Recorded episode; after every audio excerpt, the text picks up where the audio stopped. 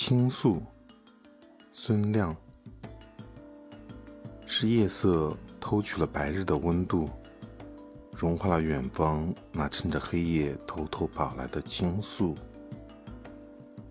一杯不会入睡的清茶，一本装满春夏秋冬的书，懒懒的、散散的，停靠在冉冉生动的香炉。随意翻动一页，记载的都是去往你心中的那条大路。再看看，我那想你想的再也忍不住的舒服，已经迈向世俗以外的征途。